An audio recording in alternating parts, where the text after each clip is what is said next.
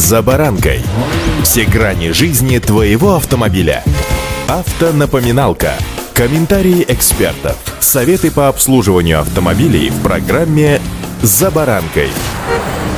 Оживление на автомобильном рынке продолжается. Крупные дилеры отказываются от многолетней практики сезонных скидок на нераспроданные автомобили. Да и что уж тут кривить душой, таких практически не осталось даже на складах, а те, что остались, уже забронированы. В лучшем случае покупателям удастся найти не очень популярные модели, но уже по ценам 2021 года и приобрести их без дисконта и с совершенно символическими подарками. Так почему же так происходит? С вами Забаранка Александр Карпов. Здравствуйте. Автомобильные факты.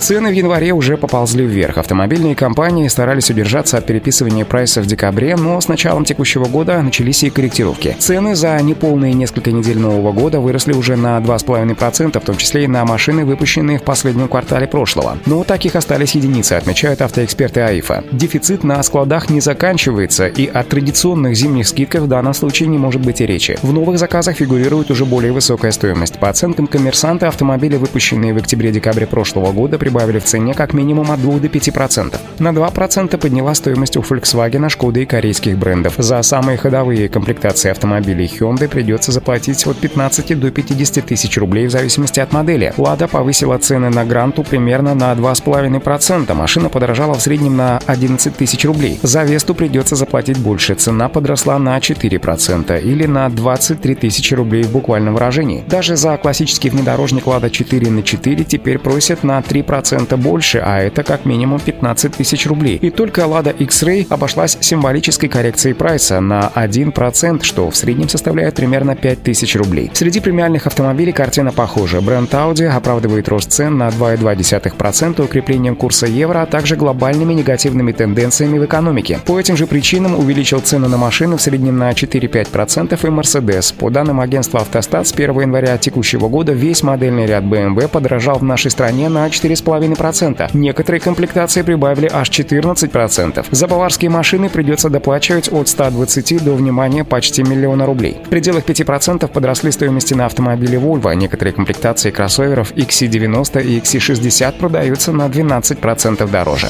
Автомобильные факты. Кроме того, с этого года изменились ставки по сберегательным счетам и усилилось налоговое обложение. Многие выводят деньги из банков и вкладывают их в недвижимость и автомобили. Другая причина связана еще и с дефицитом автомобилей из-за остановки завода в период пандемии. Машины не производятся производились в том количестве, что требовал рынок осенью и зимой. В дальнейшем рост цен только продолжится. Помимо макроэкономических факторов, способствовать тренду будет еще и увеличение стоимости материалов, металла, пластика и изменение утилизационного сбора. Кроме того, стали доступны еще и дешевые кредиты, которые также подстегивают спрос. Однако автопроизводители пока не готовы наращивать производство и не спешат наводнять рынок машинами. Производство просто не поспевает за спросом, поэтому рост цены в текущем году будет продолжаться. Ну а пока суть до дела, друзья, строго соблюдать правила дорожного движения и удачи! «За баранкой»